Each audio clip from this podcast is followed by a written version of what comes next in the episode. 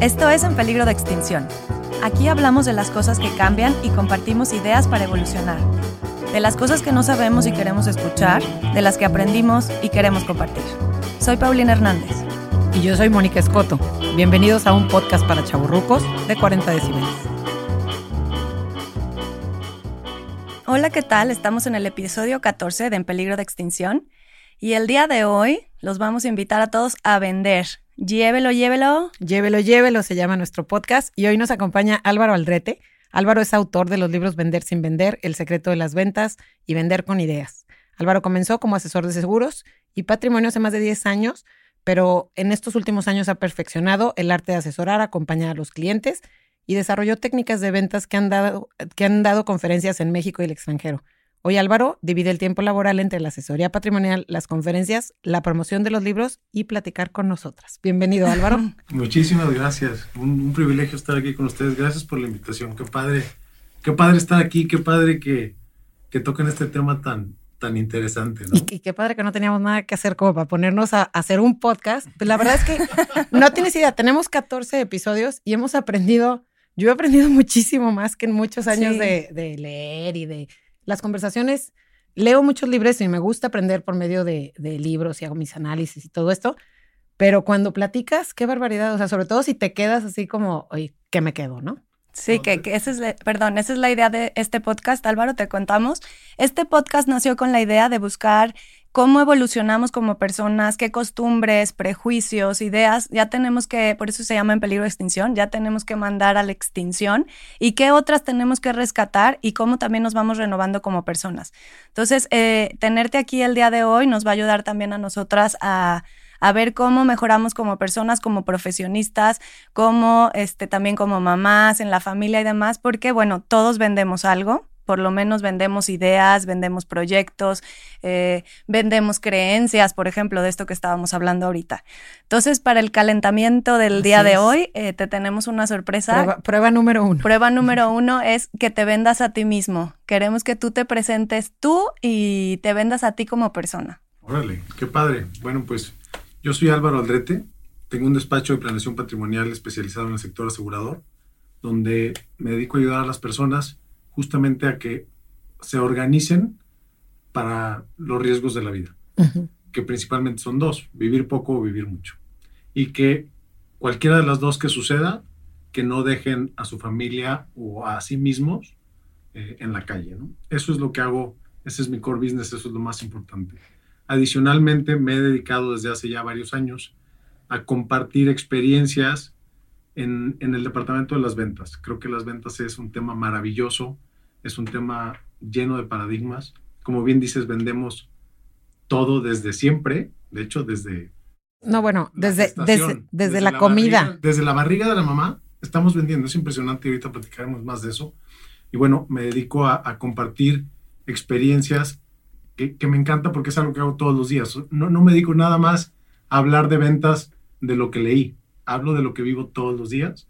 Y bueno, creo que parte de, de mi proyecto de vida era trascender, dejar un legado y la mejor manera, obviamente con todo el respeto que se merecen mis hijos, que están padrísimos, son los libros. Entonces quise dejar plasmadas todas estas experiencias en un libro, que ese pues va a estar ahí, bueno, en varios que van a estar ahí toda la vida. Entonces, ese soy yo y estoy a sus órdenes. Muchas gracias, muchas gracias. Este, vamos a dejar nuestras redes sociales cómo pueden contactarte, porque estoy segura que después de esta conversación, este, muchísima gente va a querer ponerse en contacto con Álvaro. Danos ahorita el preview y lo ponemos en redes. Mil gracias. Eh, principalmente uso Twitter e Instagram, arroba Álvaro Aldrete M, arroba Álvaro Aldrete M, y mi página web es www.alvaroaldrete.com. Perfecto. Pues ya tenemos ahí este cómo contactar a Álvaro y nos vamos a ir directito a, retomar el tema que teníamos fuera de cabina. Es este tema, le, le decía yo a Álvaro que el objetivo de este programa en específico era la palabra vender, quitarnos ese paradigma, ¿no? ¿Por qué nos da tanto miedo vender? Mira, digo, qué, qué, padre comentario. La verdad es que en el tema de las ventas existen muchísimos paradigmas y creo que todo está basado en, en los recuerdos que tenemos de los vendedores, ¿no? Digo, ahora que, que somos chavorrucos, pues igual tu primera imagen de un vendedor era esta persona desaliñada que iba caminando por la calle, tocando de puerta en puerta con un portafolio vendiendo, qué sé yo, enciclopedias. Sí, lo, lucerzazo, 100%. Pero si hacemos un poquito de conciencia, como les decía hace rato, vendemos desde que estamos en la barriga de la mamá. O sea, estamos dando pataditas y estamos llamando la atención y eres ahí una cosa que está dentro de una barriga y te ponen música y te platican y te cantan, incluso te hablan por tu nombre, ¿no? Posteriormente, sales a la vida y vendes que tienes sueño, vendes que tienes hambre, vendes que necesitas que te cambien el pañal. Posteriormente, les vendes a tus papás que te compren la bicicleta o el juguete y luego le vendes a tu novia que eres el perfil perfecto y le vendes a alguien que te contrate y todo el tiempo estamos vendiendo. Sin embargo, lo hacemos de forma inconsciente. Eso es lo más, lo, más interesante. En el momento que somos conscientes de que estamos vendiendo y que además lo hacemos de, de una forma extraordinaria, o sea, qué mejor manera de vender que cuando recomiendas un restaurante. Si fuera tuyo, no lo venderías igual de bien. No, no. Pero cuando te la pasaste padrísimo y comiste delicioso y tuviste una atmósfera increíble, oye, no te lo pierdas y lo recomiendas y lo vendes, pero como si fueras un vendedor pagado. ¿no? Ok, a ver, ¿qué fue lo primera, la primera vez esa que tú dijiste, no manches, qué buen vendedor soy? Híjole, la, verdad es que me, costó mucho trabajo reconocerlo y, todavía no me considero que soy un gran vendedor, pero sí, sí, este, me, me encanta, me encanta hacerlo. Yo creía que era muy mal vendedor. O sea, yo creía que verdaderamente no te podía vender una Coca-Cola en el desierto. Y con el paso del tiempo las personas me decían, oye, es que pues tú, tú, tú podrías ser un buen vendedor, como que sí tienes características. ¿Qué características veían en ti? No, fíjate que yo, antes de dedicarme formalmente o de aceptar que, que soy un vendedor, me dedicaba a las relaciones públicas. Este, estaba en un, vendía componentes electrónicos y me encargaba la parte comercial, pero yo nada más hacía relaciones públicas. Y yo no entendía en mi cabeza que hacer relaciones públicas era vender.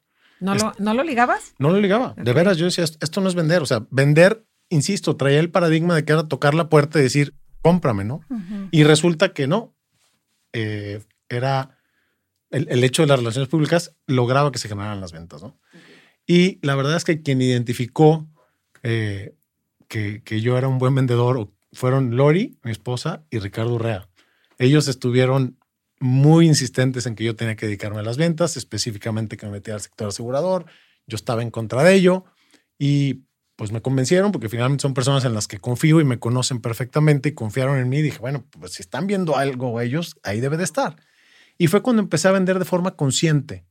Y fue cuando empecé a entender que las relaciones públicas es vender, que tener detalles es vender, que ser amable y educado con las personas es vender, todo este tipo de cosas. Y después lo empecé a hacer de manera consciente, la verdad. O sea, no he cambiado mi forma de ser, pero ahora sé que hay cosas en mi vida que hacía de manera inconsciente que generaban ventas y, ahora las, las sigo ¿Cuáles son esas cosas inconscientes que hacemos? O sea, ¿cuáles son esas cosas que hacemos de manera inconsciente y que como que cantinfle padrísimo? Bueno, ¿qué hacemos de manera inconsciente? Este, que genera ventas. Que genera ventas. Bueno, lo primero es, sonreír, ¿no? O sea, yo creo que la sonrisa es lo más importante para vender. Si, alguien llega contigo sonriendo a ofrecerte algo, inmediatamente vas a cambiar el chip, ¿no? Tú fíjate a donde vayas, si te atiende alguien con una sonrisa o te atiende alguien sin una sonrisa. No, es toda la diferencia. Es toda la diferencia. Entonces, lo primero es eso. Pues, sonreír. Sonreír. Tu actitud. Tu actitud, obviamente, 100%. La confianza que tienes en ti y en lo que estás ofreciendo, porque a veces como que no confiamos en lo que vendemos. Entonces lo transmites, oye, te estoy vendiendo este gran producto increíble y tú lo tienes, no, ah, caray, entonces ¿por qué me estás vendiendo lo que no tienes? No? Número uno, yo siempre digo que no puedes vender algo que no usas. 100%. ¿Es cierto? Yo coincido 100%. ¿Y cómo le hacen los de los ataúdes? No lo he usado. bueno, bueno, la han usado para sus seres queridos, seguramente. y, han vivido esa experiencia en pues en terceras personas de manera muy directa, ¿no? Y finalmente, pues es una necesidad indispensable, ¿no? Digo, para el que quiere que lo entierre. yo pensando en vendedores, pienso con esas veces que te han llamado y que digo, pobrecito, otro más que les cuelgue el teléfono y que, oiga, no quiere comprar. Y yo, no, todavía no. Fíjate que ese es un punto bien importante para las ventas. ¿Cuál? Entender que un no no es personal y no es un rechazo directo. Y yo siempre les digo, en la carrera de las ventas vas a escuchar millones de nos y algunos sís los dos son igual de buenos. Lo que está fatal es que te digan, déjame pensarlo. Y que te dejen con la duda. Me acuerdo que tu libro, porque yo ya lo leí el primero, el de Vender sin Vender, decías justo esto, que a lo mejor este 10 nos en el futuro se iba a convertir en sí, ¿no? Entonces no hay que perder la, la, paciencia y estar ahí, como tú dices, con una sonrisa, con la amabilidad. Que quiero decirte que ahorita te vendiste mejor que en el calentamiento, ahorita que nos hablabas de eso, de ser educado, ser amable, sonreír y demás. Todo eso nos hace como buenos vendedores. Yo tengo una duda, Álvaro, en específico.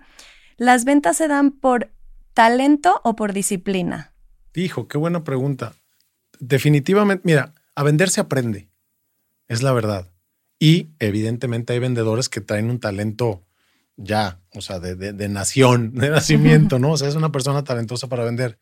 Pero el secreto de las ventas, desde mi punto de vista, es la disciplina.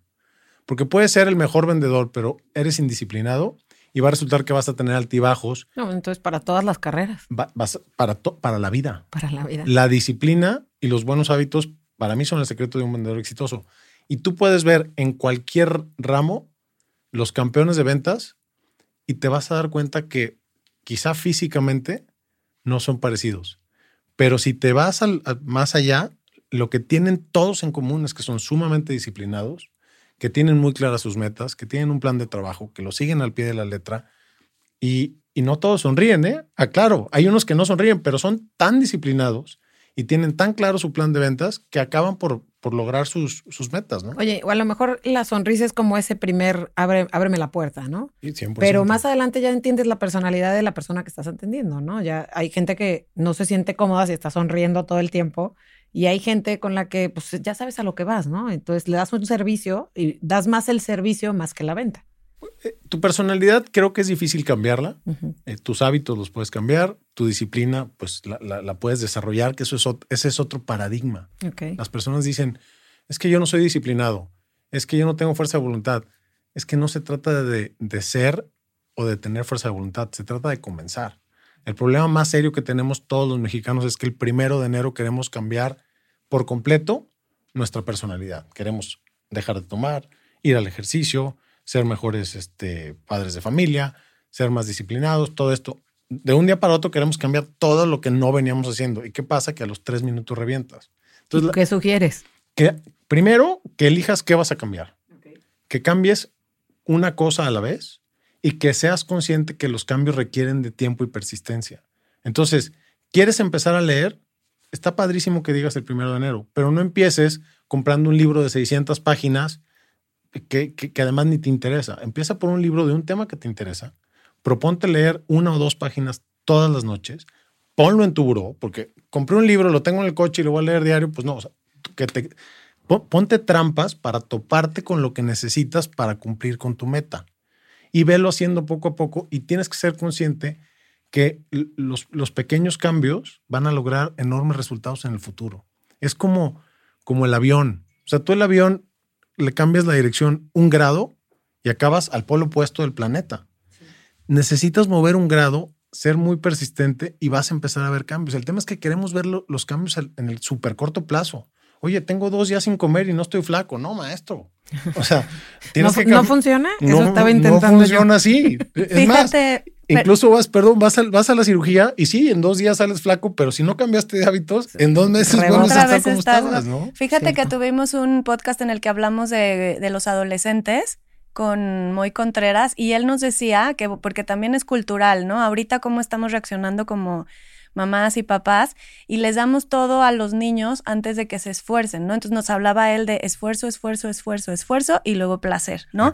Y es algo de lo que, lo que tú estás diciendo, ¿no? Para el tema de ventas también se requiere mucho esfuerzo y después de mucho esfuerzo vamos a obtener lo que tanto esperábamos, ¿no? Que va a ser la venta. Quiero preguntarte algo para esta época. Ahorita estamos en crisis, pero como este podcast se puede escuchar en tres, cuatro años y así, queremos saber, en épocas en general de crisis, ¿cómo se vende? Híjole, buenísima pregunta. Y estamos en crisis. Creo que la primera crisis que tenemos es mental, ¿no? Eh, lo primero que tienes que hacer en una crisis es identificar lo que está pasando y aceptar la realidad si tú tienes una crisis y te dedicas a, vender lo que tú quieras, que vamos a pensar, vamos a pensar zapatos. Así, cada quien su tema personal. Eh, salas. acabas de tocar un tema bien importante porque además es algo que les encanta, zapatos. Claro. Y además lo platicamos antes de comenzar. Ahorita pues la verdad es que yo ni intenciones tengo de comprar un par de zapatos. No, ni, ni nos los hemos puesto. No, o sea, ahí están. y, y me pueden poner los más bonitos del mundo y digo, bueno, pero tengo bastante sin usar. Lo que quiero son unas muy buenas chanclas. Ah, pero no eres mujer. ¿no? Me queda claro. Y por eso toco el tema. Pero finalmente, pues podrás comprar los zapatos que quieras, pero capaz que en este momento los zapatos no se van a vender. Entonces, tú puedes tomar dos, dos, dos acciones. Una es, bueno, pues aceptar que estamos en crisis y, y, y, buscar la manera de tratar de vender el zapato que por obvias razones no se va a vender. O puedes empezar a evaluar qué están comprando tus clientas que tienen 100 zapatos eso. y de repente te vas a dar cuenta que si haces y, y, y, me voy a proyectar aquí, pero si haces unas chanclas que dicen fuck COVID, vas a vender todas las que quieras, ¿no? Claro. Y, y, si haces unas pantuflas cómodas y cosas así, entonces, pues ni siquiera te tuviste que cambiar de giro, pero capaz que tienes la necesidad de cambiarte de giro y a veces somos tan necios y testarudos de no querer cambiar de giro o ponernos a vender. Hoy en día con las redes sociales es impresionante. O sea, mis hijos, una de las cosas más bonitas que ha pasado en el COVID es que pusieron un negocito y venden unos chocolates todo lo hacen por Instagram. Ellos los hacen, ellos los empacan, ellos los administran, ellos tienen a su mensajero estrella. ¿Cómo, soy ¿cómo yo. se llama la marca para comprar? Se llaman Pequeña Delicia. Pequeña Delicia. Okay. Y, y, la verdad están bien buenos. Entonces empezaron con este rollo y, y, los veo y digo, qué padre que aprovecharon esta situación, que tenían tiempo libre porque pues ya no tienen los millones de actividades y están vendiendo y están aprendiendo lo que son ingresos, lo que son egresos, lo que son utilidades Eventualmente les explicaré lo que son los impuestos, pero todavía no quiero traumarlos, están muy chavos. es que te desanima eso, ¿no? Sí, 100%, pero, pero fíjate, ellos encontraron una oportunidad y de repente ves, ves, ves, personas que dicen, no, es que pues no, no tengo chamba. Este, oye, pues haz algo, no, es que tengo que invertir. Oye, pero traes un buen coche, ¿por qué no vendes el coche y con eso inviertes? No, pero pues cómo va a andar sin coche. Entonces, muchas veces que estamos renuentes al cambio o, a reinventarnos y creo que contestando a tu pregunta, en, en, una época de crisis lo que tienes que hacer es reinventarte y te tienes que adaptar. Y más hoy en día. O sea, el cambio es cada día más rápido y más dramático. Entonces, si no te adaptas, te quedas en la lona. Oye, traíamos una pregunta justo de esto. La adaptación la veo yo como también una habilidad social, ¿no? Y traemos una pregunta de qué habilidades sociales necesita un vendedor, ¿no? Ahorita hablábamos de adaptación, hablamos antes de disciplina pero ¿qué otras este, características, habilidades debe de tener un vendedor? Bueno, eh, además de las que ya mencionaste, una parte bien importante es poder enfrentar el rechazo. E insisto, para poder enfrentar el rechazo tienes que aceptar que el rechazo no es personal.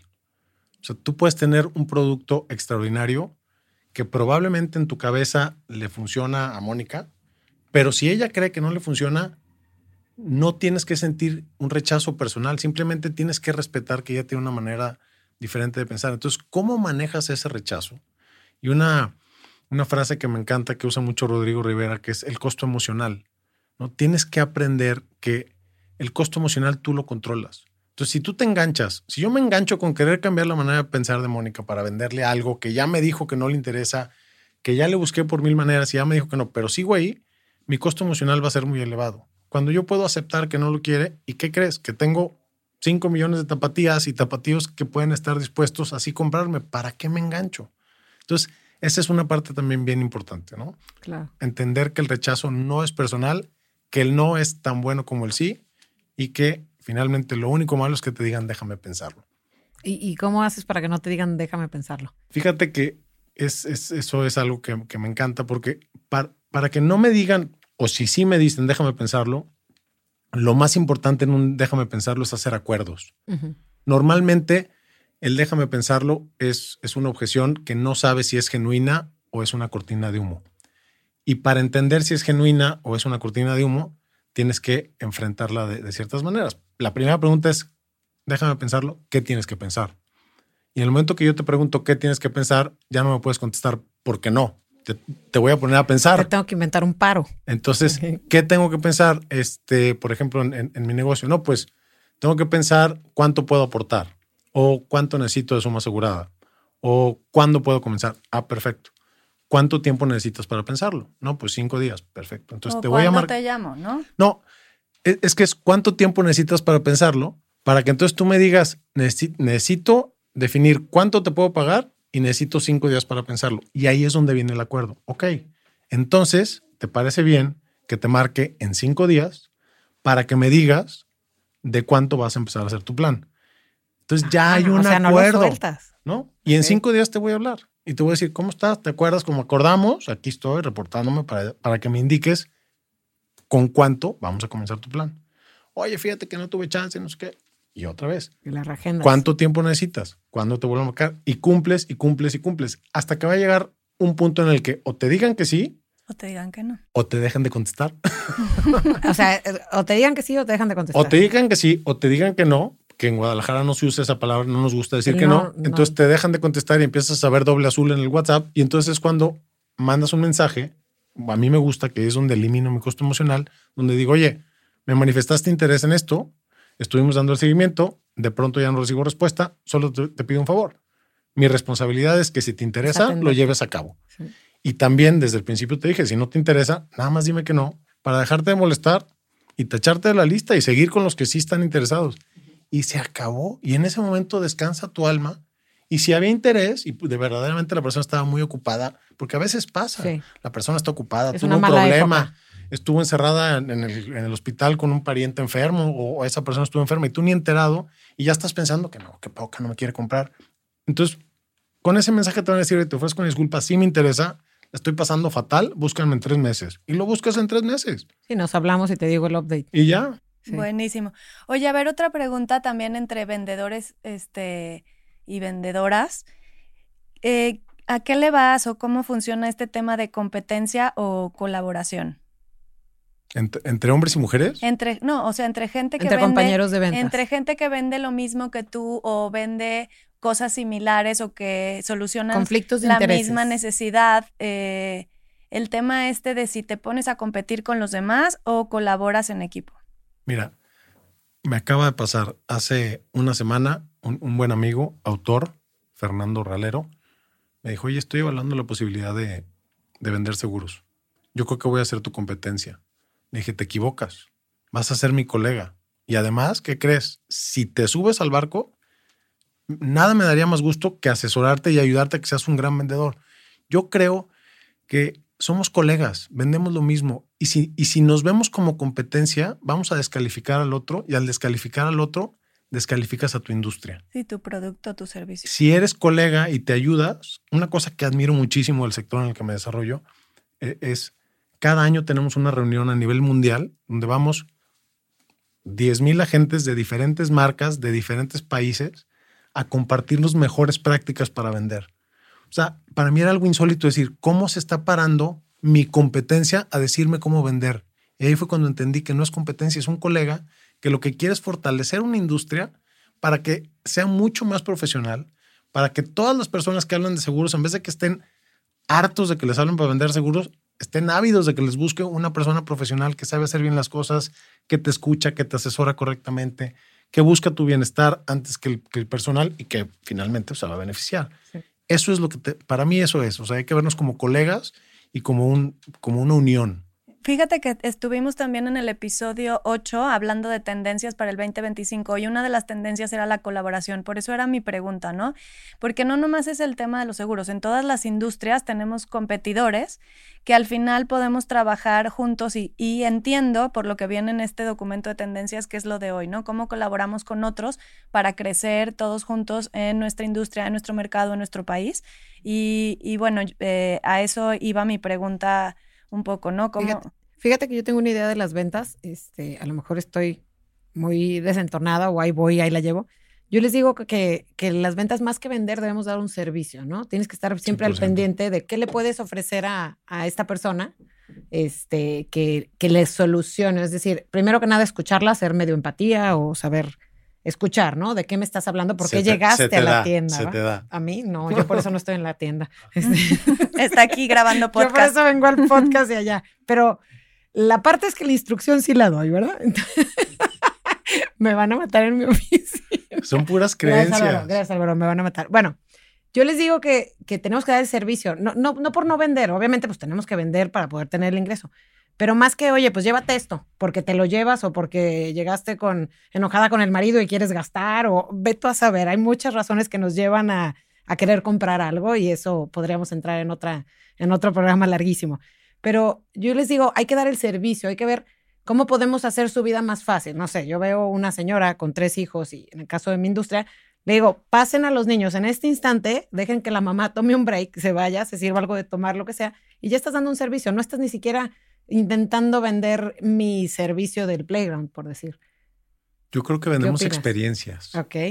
O sea, finalmente estoy 100% de acuerdo contigo. Y contestando rápidamente lo que, lo que decía Pau, eh, el que suma multiplica. Entonces, definitivamente tenemos que buscar hacer alianzas y tenemos que buscar cada día ser más profesionales en lo que hacemos. Y en lugar de querer ser todólogos, mejor hacerte de, de, compañerismo de personas profesionales que igual hacen lo mismo que tú o algo que es similar a lo tuyo, que se puede complementar y vas a lograr una venta mayor. Y vendemos experiencias. No importa lo que vendas, vendes una experiencia. Si tú compras, el, tema de los zapatos le diste, o sea, a, mí me encantan y finalmente, este, pues a todas ustedes les fascinan y está padrísimo, pero ¿qué tal de padre es llegar a una tienda donde independientemente si el zapato es caro o no, te sientas, te sientas atendido, te llevan todos los modelos que quieras con una sonrisa, te ofrecen agüitas y te tienen una ludoteca para entretener a los enanos Adelante. mejor y que digas, quiero estar aquí no 15 minutos, dos horas probándome todos los zapatos y ¿qué crees? Vas a salir fascinada con un par de zapatos o quizás sin un par de zapatos, pero te vas a convertir en una vendedora de mi producto. Claro. Porque vas a salir y vas a decir, no manches, Pau, tienes que ir a esa tienda. Sí, aunque no compres no nada. No compres nada. ¿Y qué crees? Que se va a comprar. Te la vas a Y ella la va a recomendar. Entonces, oye, me la pasé nada de que llegué ¿qué le doy? A ver, ¿quiere este o cuál? Ah, este es el, y, que sientes que te están vendiendo por, por encajarte algo, cuando dicen, no, venga a pasarla a todo dar. Y por añadidura se van a llevar algo. Entonces, creo que el tema es enfocarnos en vender una experiencia. Oye, pero eso de vender una experiencia es muy fácil hacerlo cuando tienes un local al público donde recibes gente. Eso. ¿Cómo le haces para tener esa experiencia cuando tú vas a buscar a las personas? Pues, primero buscar el lugar adecuado. Ok. Y segundo, si, si yo voy a la oficina de, de una persona, la experiencia la puedo hacer tan incómoda o tan cómoda como yo quiera. De hecho, es bien padre estar en la oficina del, del prospecto porque las oficinas de las personas te dan muchísimas no, señales. Te hablan. Entonces, si yo llego y observo, es que hay que ser observador. O sea, tienes que llegar y ver y vamos platicando de todo lo que estoy haciendo aquí y yo puedo crear una bellísima experiencia en tu oficina hablando de qué, de lo más importante para ti, que es que tú. Entonces voy a hablar de ti, de tus experiencias, de todo lo que estoy viendo. Si llego y lo único que hago es tratarte de ensartar mi producto, vas a decir, salte de aquí inmediatamente. No, si ya le pones como barreras. ¿no? La experiencia la puedes crear en cualquier lugar. Entonces, yo, creo que no. Tú pones el ánimo, el ambiente, la conversación, la sonrisa, que es algo que decías, ¿no? Entonces, eso ayuda a lo de la experiencia. Bueno, Álvaro, ya estamos a punto de cerrar y nos vamos a pasar a lo que le llamamos el pantallazo, que es el screenshot de, de, tus recomendaciones. Me tocó, ahorita hice mi tarea y vi tus videos que tienes ahí en las redes sociales y demás, y vi que te gusta leer, viajar y comer. Entonces, quiero que nos recomiendes y que nos vendas tus pasiones y recomiéndanos lo que, lo que tengas, podcast, recetas, pócimas, menjurjes, series, libros, este, hasta experiencias. Eh, lo que nos quieras vender y para ponerlo nosotros en nuestras redes sociales, que es arroba en peligro punto de extinción en Instagram. Padrísimo, qué, bien. Híjole, bueno, todas mis pasiones no se las puedo decir porque aunque es para chaburrucos, creo que... y unas que tenemos que censurar también aquí, no te okay. Sí se puede editar, no, no es cierto. Eh, mira, yo creo que para mí la lectura es algo padrísimo que odiaba y que aprendí a disfrutar mucho. Eh, entonces mi receta es todas las mañanas o todas las noches, regálate 15, 20 minutos, media hora para leer algo que verdaderamente te llame la atención. Si no lees y si no tienes nada que te llame la atención, piensa en alguien a quien admiras, que creo que todos tenemos a quien admirar, y empieza por una biografía de esa persona y te vas a, morir. O sea, la felicidad. Michelle Obama, librazazazo, fue de los más largos que he leído y de verdad fue una delicia, ¿no? Entonces, primero leer. Segundo, después de las 12, siete leguas blanco con agua mineral, delicioso. Este, es, me gusta mucho. Eh, híjole, comida. Tengo dos comidas predilectas. Soy un fanático de los nigiris. Y la verdad es que no puedo recomendar uno solo porque además adoro a todos los dueños de los, de los lugarcitos de nigiris aquí. Pero bueno, últimamente He estado en, en tres que me gustan muchísimo. Omigoto, me encanta, se lo recomiendo ampliamente. Boku, que acaba de abrir, que está delicioso. y este, y de parados, el Uroko está fantástico. Entonces, esos nigiris no, no se los pierdan, son fantásticos. Y amo los sándwiches. Y el mejor, los mejores sándwiches que he probado están en Chapala. Aunque usted no lo crea, en, una, en la placita donde están los cines, ahí hay una panadería que tiene unos sándwiches espectaculares. Ah, está bueno saber eso. ¿Y qué más? Pues nada, la verdad es que disfrutar la vida, eh, hacer lo que te gusta y, y si verdaderamente hay cosas que dices que te gustan, hazlas. O sea, si te gusta leer, pues lee todos los días. Si te gusta hacer ejercicio, haz ejercicio todos los días y disfruta que en ocasiones, si no pudiste leer o no pudiste hacer ejercicio, pues dale la prioridad y la importancia a eso que te privó de poder hacer las cosas. A mí me cuesta mucho trabajo, soy bien clavado y de repente, o sea, ayer no iba a poder hacer ejercicio por un tema sumamente importante que era que tenía que llevar a mi hija al laboratorio a hacer un examen.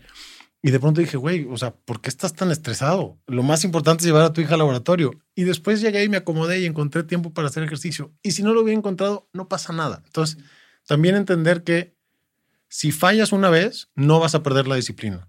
Si fallas dos veces, ya es una alerta. Si falla tres, lo más probable es que ya valió. Entonces, simplemente date oportunidad de un día tener un desliz, no pasa nada, pero regresa.